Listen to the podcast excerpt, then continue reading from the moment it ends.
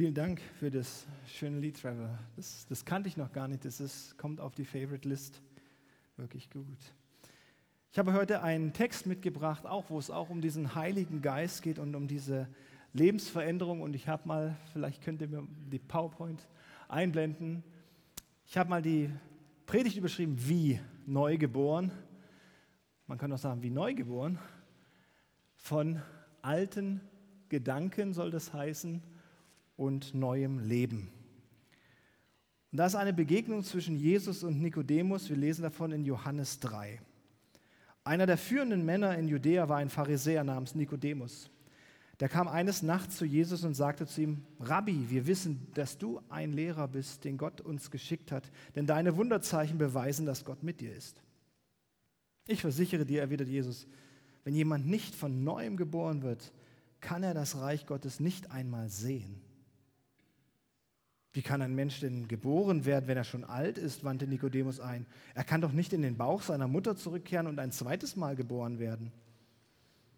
Ich versichere dir, erwiderte Jesus, und sage dir eins, wenn jemand nicht aus Wasser und Geist geboren wird, kann er nicht in das Reich Gottes kommen. Menschliches Leben wird von Menschen geboren, doch geistliches Leben von Gottes Geist. Wundere dich also nicht, dass ich dir sagte, ihr müsst von neuem geboren werden. Der Wind weht, wo er will, du hörst ihn zwar, aber du kannst nicht sagen, woher er kommt und wohin er geht. So ist es bei jedem, der aus dem Geist geboren ist. Wie ist so etwas möglich? fragte Nikodemus.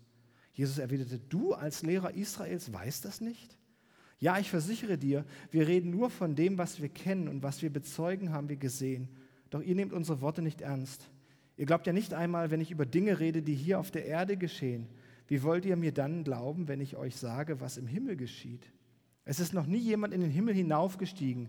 Der Einzige, der dort war, ist der, der aus dem Himmel herabgekommen ist, der Menschensohn. Und wie Mose damals in der Wüste die Schlange für alle sichtbar aufgerichtet hat, so muss auch der Menschensohn sichtbar aufgerichtet werden, damit jeder, der ihm vertraut, ewiges Leben hat.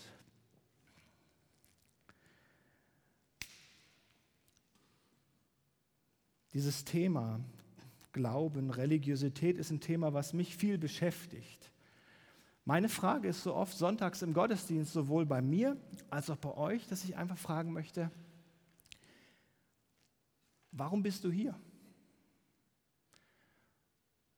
Warum bist du hier in einem Gottesdienst? Was bewegt dich, am Gottesdienst teilzunehmen?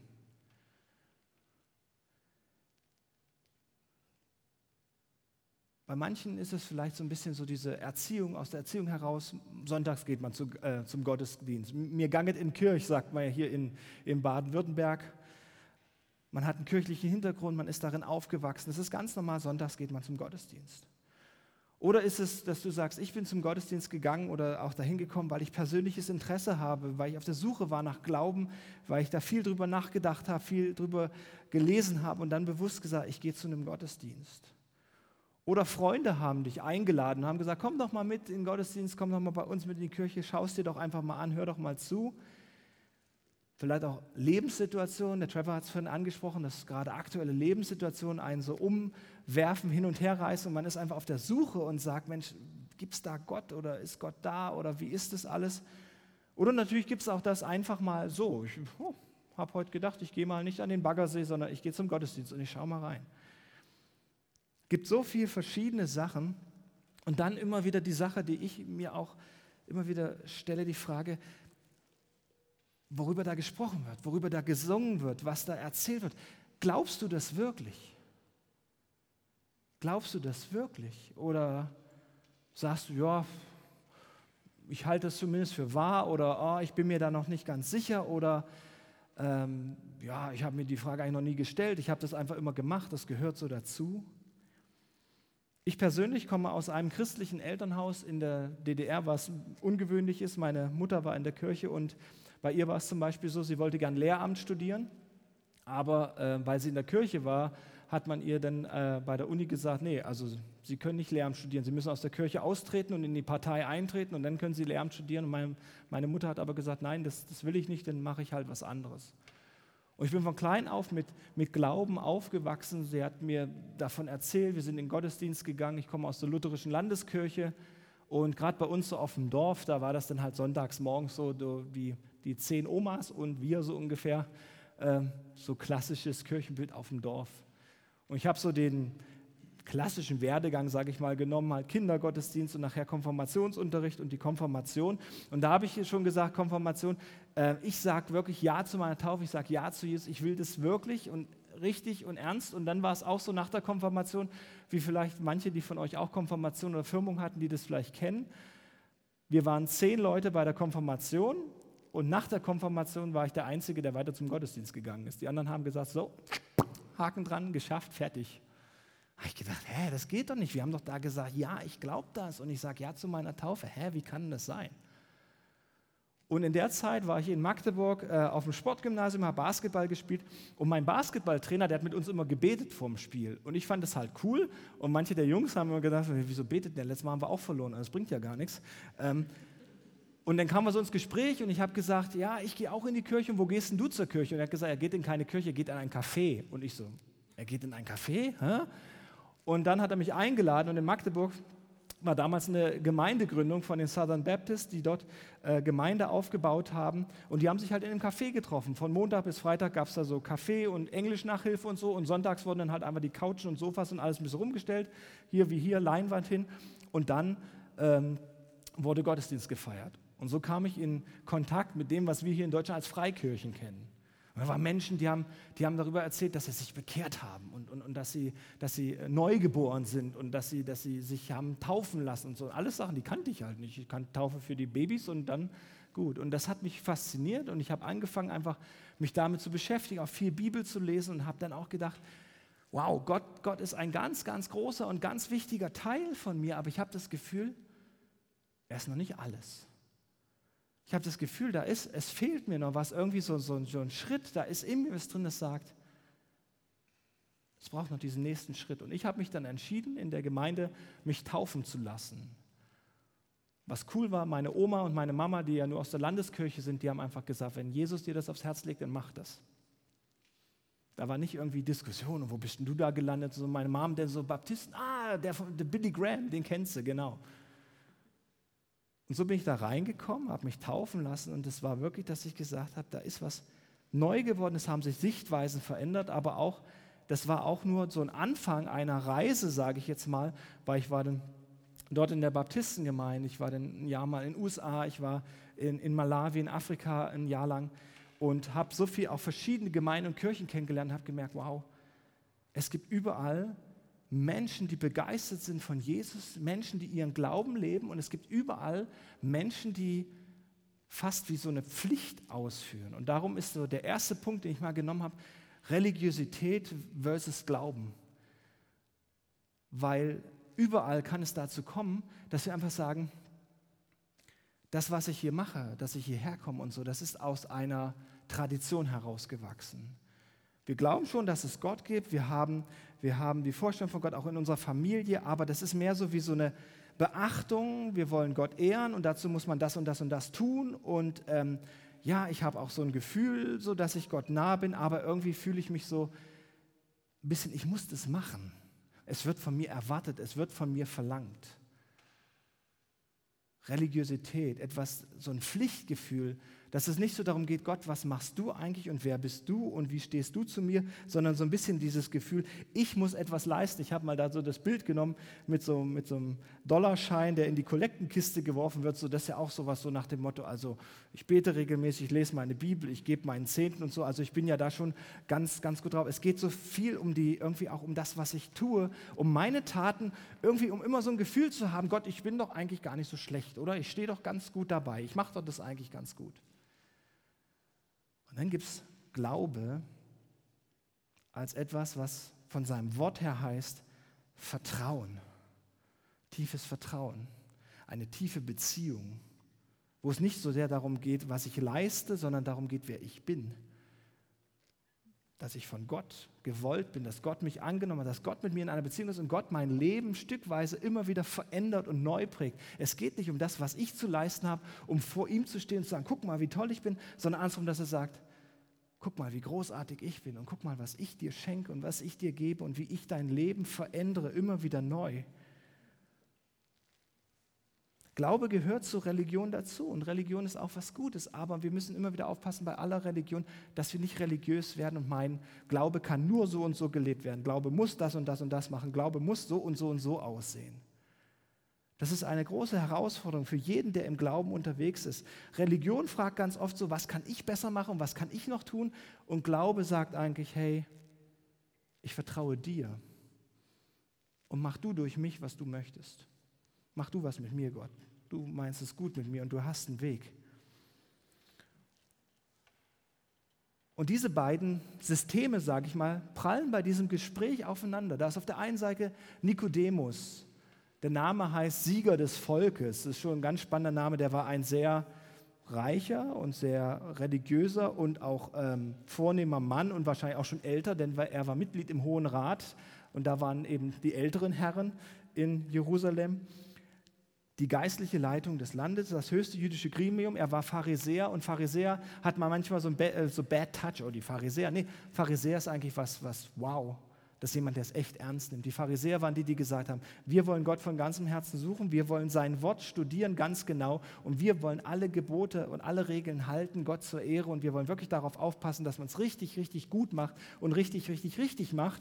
Und darum halten wir die Gebote und damit man nicht die Gebote verletzt, bauen wir noch mal ein äh, paar Gebote vorher drumherum, damit man ja nicht das macht. Also Menschen, die eigentlich aus einer tiefen inneren Überzeugung, wir wollen Gott ganz bewusst dienen, was sich aber mit der Zeit auch in einen ganz großen Regelkatalog verstrickt hatte sozusagen. Aber er war jemand, der hat ein vorbildliches Leben geführt, der war eine moralisch integre Person, das ist jemand so wie hier, der würde man zum Round Table einladen oder so, wirklich so Vorzeigeperson. Und er hat dieses Nachtgespräch mit Jesus und manche Ausleger sagen, ja, da kam nachts, das in keiner sieht. Nee, nee, das war durchaus üblich, dass nachts auch Lehrgespräche geführt wurden. Das ist wie bei uns manchmal, wenn man vielleicht sagt, nach so einer Konferenz abends noch an der Bar, dass man noch mal ein tiefergehendes Gespräch hat oder so. Damals haben sie auch nachts die Lehrer getroffen, da war es nicht so heiß.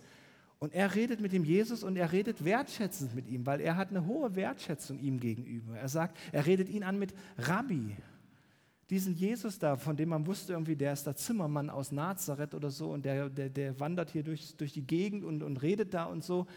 Nikodemus hat eine hohe Wertschätzung, sagt, Rabbi, du bist ein Lehrer. Und er sagt auch, und wir wissen, dass du von Gott geschickt bist. Und wir wissen, dass du ein Mann von Gott bist, weil keiner kann so die Wunder tun, die du tust. Das ist echt so Auszeichnung. Er kommt daher als ein Lehrer mit diesem Wissen über Gott und was oft sich reinmischt bei Religiosität und Glauben, das ist schon der, der zweite Punkt, das ist Wissen und Wiedergeburt. Nikodemus ist jemand, der, der sagt Jesus das, was er weiß. Er ist jemand, der religiöse Kenntnis hat. Er ist jemand, der kennt die Tora auswendig und die ganzen Schriften. Das ist jemand, der wirklich mit Gottes Wort umzugehen weiß. Und er sagt eben, wir wissen und das, was wir studiert haben und das, was du da machst, das stimmt mit dem überein. Und dann ist es so spannend, Jesus Antwort, wo wir da scheinbar denken, Herr, Jesus, der redet doch über was ganz anderes, worüber redest du jetzt? Aber Jesus geht gleich auf diese Sache rein und sagt, wenn jemand nicht von neuem geboren ist, dann kann er das Reich Gottes nicht sehen und geschweige denn darüber etwas wissen. Eine große Herausforderung immer wieder im Glauben, auch für uns, wo wir selber gucken müssen, ist, weiß ich einfach ganz viel über Gott, weil ich ganz viel gelesen habe oder ganz viel gehört habe oder ganz viel Predigten mir angehört habe oder viel darüber geredet habe?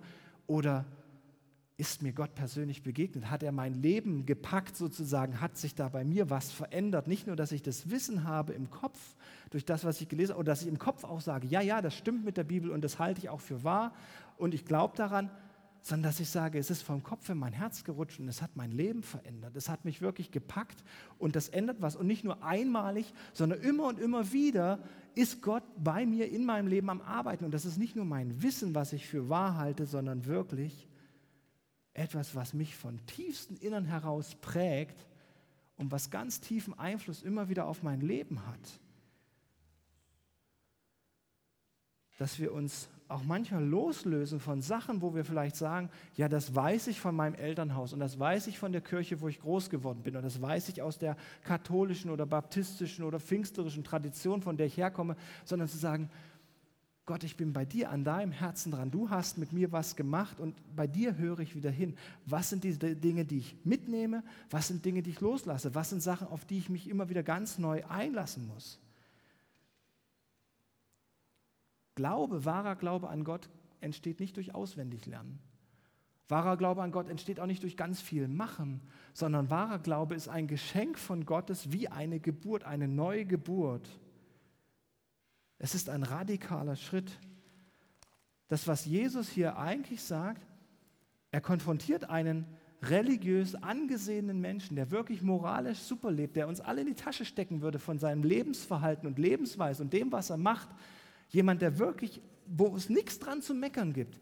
Und Jesus konfrontiert ihn und sagt, Nikodemus, all das, was du da hast, all deine Aussage, all dein Leben, all diese Dinge, die da ganz gut sind, ich sagte, es ist nichts wert. Es bedeutet vor Gott und in Bezug auf Gott gar nichts. Sondern du musst von neuem geboren werden, du musst ganz, ganz neu anfangen, bei Null. Und ich sage mal, wenn wir auf unser Leben gucken, wenn wir vielleicht auch so Mittelstand sind, uns ganz gut geht und so, uns geht es ja auch manchmal so, dass wir sagen, ja, es gibt noch das und das an unserem Leben zu optimieren und es gibt noch diese und jene Dinge, die können wir besser machen, aber so so ganz radikaler Umbruch und so ganz neu, ach komm, so schlimm sind wir doch nicht, oder? Aber Jesus sagt da einem angesehenen Mann und sagt, hey, bei Gott bedeutet es erstmal, es geht alles bei Null los und Gott macht etwas mit dir und verändert dich. Jesus fordert ihn heraus. Jesus fordert die Gläubigen und gerade auch die Leiter der damaligen Zeit absolut heraus, weil er sagt, nicht die Leistung, nicht das Halten, nicht die ganzen Gesetze und Gebote, sondern dieser Schritt zu Gott hin und zu sagen, Gott, veränder du mein Leben von Grund auf. Das ist das, was jeder braucht. Und das ist diese große Herausforderung auch bei diesen Leuten, weil die machen ja schon sehr viel Gutes und denken, vielleicht ist es nicht so schlecht, aber die sollen das alles loslassen und sagen, Gott mache du. Und darum ist das so eine Botschaft, die die begeistert, die am Rand der Gesellschaft sind. Damals die Prostituierten und die Zöllner und die Leute, die nicht angesehen waren und so, die scheinbar eh nichts hatten, die ihr Leben nicht auf die Reihe bekommen haben, die ihr Leben verbockt haben. Aber was Jesus eigentlich sagt, ist, jeder kriegt eine neue Chance. Bei jedem fängt es von null an. Aber die, die meinen, sie haben schon natürlich relativ viel, die haben natürlich auch relativ viel zu verlieren. Und die, die sagen, mein Leben ist eh ein Mess, ist gerade auch alles durcheinander, die sagen natürlich, wow, was für eine Chance, was für eine Einladung für mich, ganz neu anzufangen.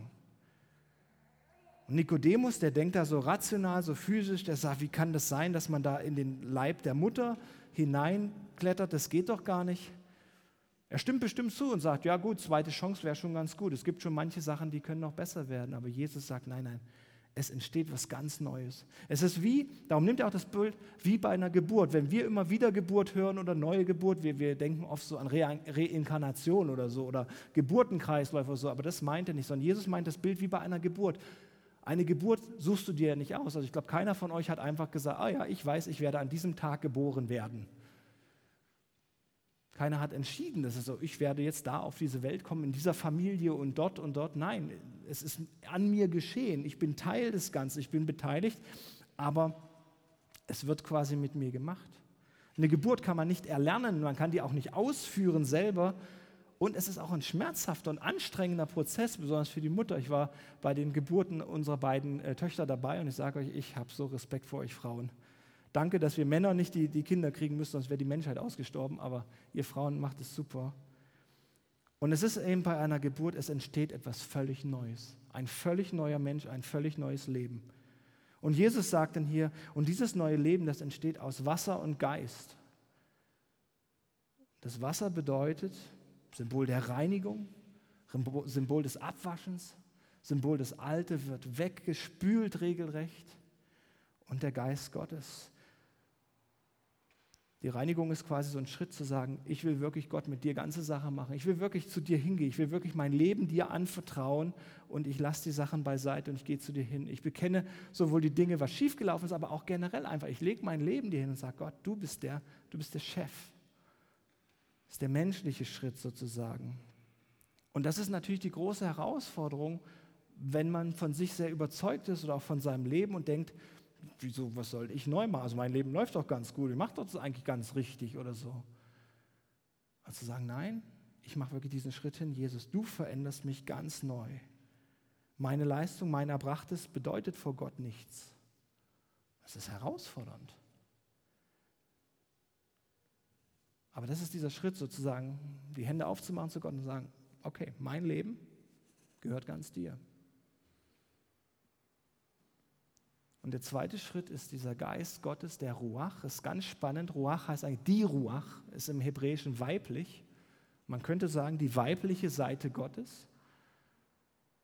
Weil am Anfang in der Bibel heißt es auch, der Geist Gottes schwebte über dem Wasser in Genesis. Eigentlich heißt es da, die Ruach brütete über dem Wasser. Wie eine Henne, die quasi auf ihren Eiern sitzt und da brütet sich was ganz Tolles aus und da passiert was Neues. Gottes Geist ist das, was neues Leben schafft. Und das kennen wir halt nur von den Frauen. Wir Männer können, wir sind zwar auch irgendwo beteiligt, aber nicht in diesem ganzen Prozess drin. Und diese Seite Gottes bringt ganz neues Leben hervor. Gott handelt am Menschen. Gott vereinnahmt Menschen quasi völlig und macht daraus was völlig Neues, was völlig anderes. Etwas, was sich, was sich verändert und unterscheidet. Und Nikodemus, der sitzt da und grübelt und hört dem Jesus zu und er denkt, wie, wie kann das geschehen? Wie kann das sein? Und jetzt wird Jesus provokant und sagt, Du bist ein Lehrer Israels. Du bist hier das Vorbild, der geistliche Leiter für das ganze Volk und du hast keine Ahnung davon? Komm, Nikodemus. Streng dich mal an. Bibelquiz. Denk doch mal ein bisschen nach, wo kommt's her? In Jesaja 44,3 steht zum Beispiel: Denn ich gieße Wasser auf das durstige, rieselnde Becher auf das trockene Land. Ich gieße meinen Geist aus über deine Nachkommen, meinen Segen über deine Kinder, dass sie aufschießen wie Gras nach dem Regen, wie Weidenbäume an Wasserbächen. Der eine sagt, ich gehöre dem Herrn.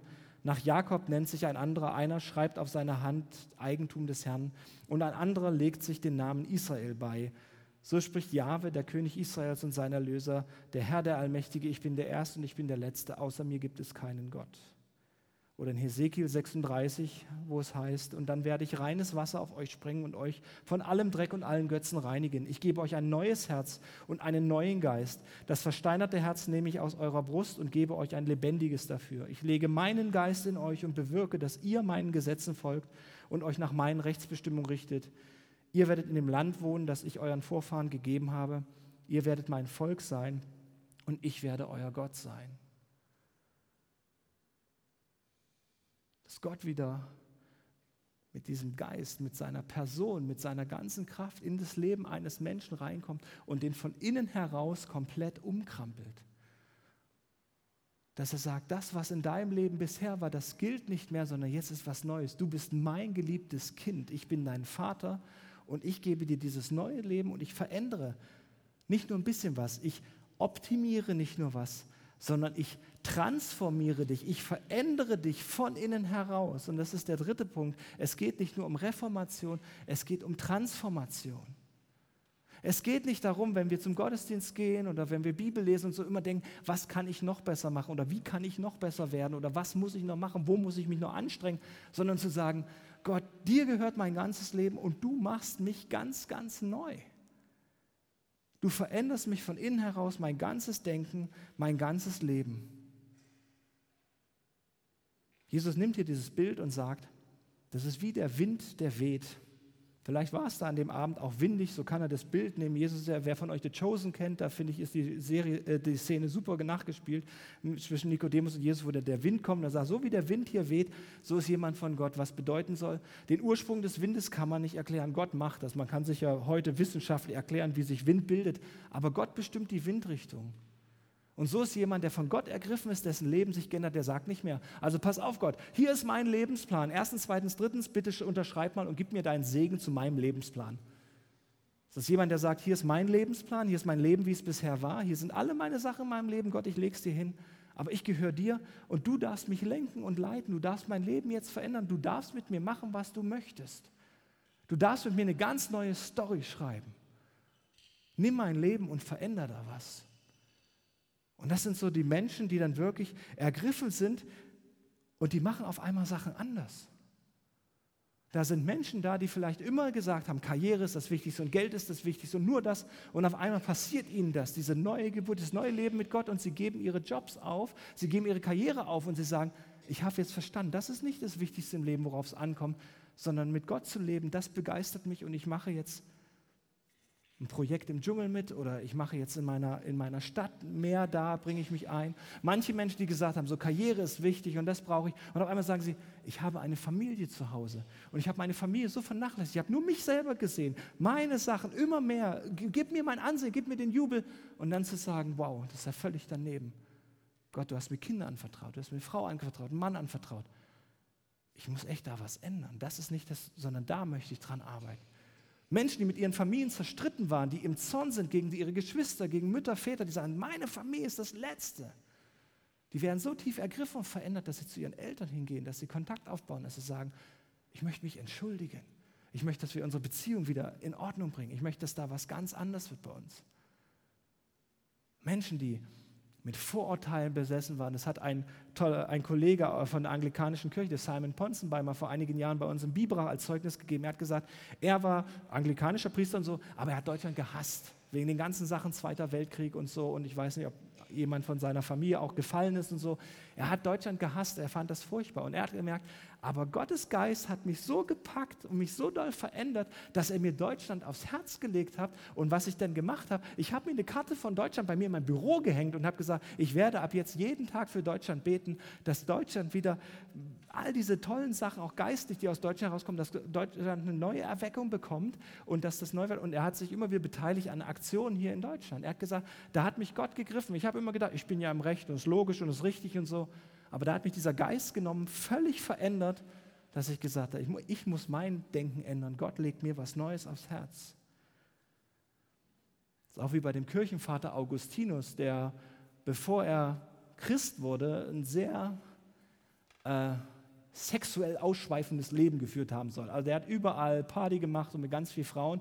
Und als er dann in den einen Ort mal wieder zurückkam, da kommt eine dieser Bordelldamen zu ihm und sagt, Augustinus, Augustinus und freut sich so. Und dieser bekehrte Christ jetzt ist ganz höflich, ganz nett und so und ja, und meidet aber. Und die Frau steht da und denkt, was ist denn mit dir los? Du kennst mich doch. Hallo, weißt du noch, ja? damals? Ja? Und er sagt, nein. Und er geht weiter und sagt guten Tag und geht weiter. Und sie denkt, und sie sagt, aber Augustinus, ich bin es doch. Und Augustinus sagt, ja, aber ich bin es nicht mehr.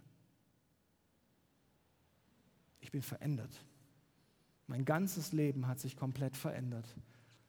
Weil Gott in mein Leben gekommen ist, weil er mich von innen heraus gekrempelt hat, weil er mich transformiert hat. Er hat nicht nur irgendwas ausgebeult oder ausgebessert in meinem Leben, ich habe mal das Bild genommen von dem Schmetterling, weil das finde ich irgendwie ist so ein gutes, gutes Bild davon, sondern er hat aus dem, was vorher eine Raupe war, ein Schmetterling gemacht, ein völlig neues Wesen, was völlig anderes, was mich von Grund auf total verändert. Und so ist es im Glaubensleben auch mit uns. Und ich weiß nicht, frag dich selber, schau einfach mal, wo, wo stehst du bei diesem ganzen Weg? Bist du jemand, der selber noch sagt, ja, ich gehe schon zu den Gottesdiensten und ich höre mir das auch an, aber so richtig diesen Schritt und wirklich sagen, Jesus, dir gehört mein Leben, ist bisher noch schwer. Dann mache ich dir Mut und rede mit deinen Freunden hier drüber, rede mit der Gemeinde drüber, rede mit dem Daniel drüber. Was ist das, wovor du Angst hast? Was ist das, was dich blockiert? Wir Menschen haben oft so die Angst, dass boah, dann gebe ich Gott mein Leben. Oh, wer weiß, was er denn da macht. Ich sage, wir geben unser Leben in die Hand eines Gottes, der alles für uns gegeben hat der alles für uns bezahlt hat. Ein Gott, der gesagt hat, ich sage Ja zu deinem Leben und ich gebe dir die zweite und die dritte Chance. Ein Gott, der von Grund auf es gut mit uns meint, bei allem, was wir manchmal nicht verstehen. Er ist jemand, dem man wirklich vertrauen kann. Oder bist du jemand, der sagt, ich habe diese Phase durch Neugeburt, ich habe mein Leben ist verändert und so. Bist du noch so ein bisschen Baby, dass du sagst, fütter mich, fütter mich, gib mir das, was ich brauche? Dann mache ich dir Mut. Vielleicht ist der Next Step zu sagen, okay Jesus, was möchtest du jetzt mit mir machen? Wie möchtest du mein Leben gestalten? Was möchtest du, dass ich tun soll? Was ist dran? Ich sage euch ganz bewusst, wenn man vom Neuen geboren ist, heißt das nicht, jeder muss Missionar und Pastor und Prediger werden. Bloß nicht, bitte nicht. Es braucht christliche Ärzte, es braucht christliche Banker, es braucht christliche Präsidenten, es braucht christliche Könige, es braucht alle, alles vom Reich Gottes. Überall sollen seine Menschen sein, die sagen, Leute, es geht auch anders. Gott ist der, der das Leben lenkt. Gott ist der, der Änderungen schafft. Was ist es bei dir? Vielleicht bei dir auch so ein Next Step, dass du sagst, okay Gott, was ist dran? Was mache ich mit meinem Studium gerade? Was mache ich mit diesem Job? Oder was mache ich mit den Sachen, die ich kann? Wo möchtest du durch mich wirken? Wo leitet mich quasi dein Wind hin? Oder die von uns, die vielleicht schon länger dabei sind, das ist auch eine Sache, die ich mir immer wieder sage, dass wir aufpassen, dass wir sagen, wir sind neue Menschen und neue Personen, aber es ist immer wieder so, dass wir in alte Muster zurückfallen. Gerade zum Beispiel bei Pastoren, ich merke das bei mir und bei Kollegen ist man manchmal, ja, so und so muss sein oder so und so soll sein oder habe ich schon gehört und kenne ich alles schon und die Predigt habe ich auch schon gehört und so, zu sagen, nee, stimmt, ey. Ich sage manchmal so Teenie-Phase, so, oh, kenne ich schon, weiß ich schon, nee.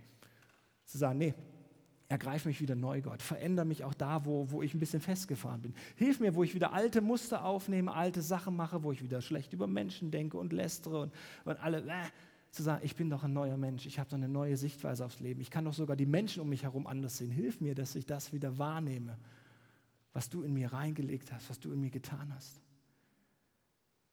Dass wir nicht religiös werden und sagen, so und so muss Glaube aussehen, das und das muss man machen, sondern sagen, Gott, was möchtest du denn, dass wir machen? Auch als Gemeinde zu fragen. Es gibt gute Projekte, wir können viele Sachen machen, aber auch zu fragen, Gott, was möchtest du von uns, dass wir zum Beispiel als City Church oder wir sind auch als FEG gerade dabei, was möchtest du denn, dass wir machen? Wo möchtest du uns einsetzen? Du siehst diese Stadt, du weißt, was wir können. Leite du uns, auch wenn andere von außen sagen würden, nee, das klappt nie oder was soll denn das? Hey, Gott hat schon ganz andere Sachen gemacht. Es ist ein neues Leben. Bei dem Nikodemus war es so, er ist angekommen und hatte gesagt, wir wissen. Und in diesem Gespräch mit Jesus hat er aber gemerkt, oh, da ist vieles, das weiß ich gar nicht und das ist vieles, das bekomme ich gar nicht mit. Und Jesus gibt ihm ein, ein Vers mit, ein Wort aus ähm, 4. Mose, so wie die Schlange aufgerichtet werden muss in der Wüste, wie Mose die Schlange aufrichtete, so muss der Menschensohn sichtbar aufgerichtet werden, damit jeder, der ihm vertraut, ewiges Leben hat. Der Nikodemus kannte natürlich dieses, diese Geschichte mit der Schlange aufgerichtet in der Wüste. Wie gesagt, lest es gern mal nach in 4. Mose und der denkt darüber nach und denkt darüber nach und was soll das heißen, was soll das werden? Und dann kommt die Kreuzigung Jesu und er sieht den Jesus dort am Kreuz hängen. Und auf einmal ist dieser, ich sag mal, Wiedergeburtsmoment, auf einmal ist dieses, die Augen gehen auf, sein Herz geht auf und er sagt, er ist der Sohn Gottes. Er ist der, der das Leben geschaffen hat. Er ist der, der mein Leben komplett verändert. Vieles, was ich gedacht und geglaubt habe, viele Muster und Traditionen, die ich gemacht habe, das ist es gar nicht, sondern er ist es. Er ist der, der das Leben gibt. Und in Johannes 19 lesen wir dann, wie er zusammen mit Josef von Arimathea Jesus einbalsamiert und ihn für das Begräbnis zurecht macht, eigentlich Arbeit, die Frauen machen, aber das auch eine Wertschätzung, Achtung zeigt, zu sagen, Jesus, wow, du hast mich verändert. Wir haben kein Zeugnis danach, ob, ob Nikodemus sich bekehrt hat, aber ich glaube schon, dass das, was mit ihm gemacht hat und er gesagt hat, mein Leben gehört dir. Falls du jemand bist, der sagt, wie geht es jetzt? Wie geht es mit dieser Neugeburt? Ich möchte damit schließen, dass ich einfach sage, es ist etwas, was man nicht einfach auswendig lernen kann, nicht machen kann, kein Fünf-Schritte-Programm, sondern du kannst echt nur ganz ehrlich vor Gott stehen und sagen, Gott, mach mich ganz neu. Gott, veränder du mich von Grund auf. Gott, du weißt, wie ich hier sitze, wie ich bin. Du kennst die Tradition in meinem Kopf. Du kennst die Sätze, die meine Eltern über mich ausgesprochen haben in meinem Kopf. Du weißt, was Leute von mir denken. Du kennst meine Menschen. All die Sachen, die mein Leben bestimmen. Nimm das weg und mach mich ganz neu. Bring mich vom Neuen hervor und es wird was in deinem Leben geben. Vielleicht ist es was ganz Krasses, aber das muss nicht sein. Ich bin jemand, ich habe euch gesagt, ich komme aus einem christlichen Elternhaus und ich habe gemerkt, bei mir war das nicht so, dass Gott auf einmal so, bumm, Feuer vom Himmel. Äh. Und ein Kollege hat mir mal auch erklärt, warum. Er hat gesagt, wenn du schon grundsätzlich in die richtige Richtung gehst, dann muss man halt den Kurs ab und zu mal korrigieren. Du brauchst nur einen großen Knall, wenn du 180 Grad in die falsche Richtung gehst. Und darum auch, wenn du aus dem christlichen Elternhaus kommst und merkst, hey, Geh einfach weiter und sag, Jesus, veränder mich. Veränder das, wo du weißt, da muss ich Sachen weglassen, manche neue Sachen neu denken, neu mich aufmachen und vor allen Dingen mein Leben immer wieder in deine Hand geben, weil du machst was Neues daraus. Dass ich ein Mensch werde, der einen Vater hat, der im Himmel ist, der mich liebt, einen großen Bruder Jesus Christus, der sein ganzes Leben für mich gegeben hat und der mich begleitet und einen Heiligen Geist, der fast wie eine liebende Mutter mich umsorgt, bei mir ist und mir immer wieder Wegweisung gibt für mein Leben, wie ich das neu leben soll. Ich wünsche jedem von uns, dass wir dieses neue Leben in uns haben und das Glaube nicht nur Wissen und Theorie im Kopf ist, sondern ein neues Leben aus unserem Herzen heraus, was uns verändert und durch die, dass wir Menschen werden, durch die Jesus unsere Stadt und unser Umfeld verändert. Dass etwas ganz neu wird. Neues Leben für uns, für Ulm. Ich wünsche uns das. In Jesu Namen. Amen.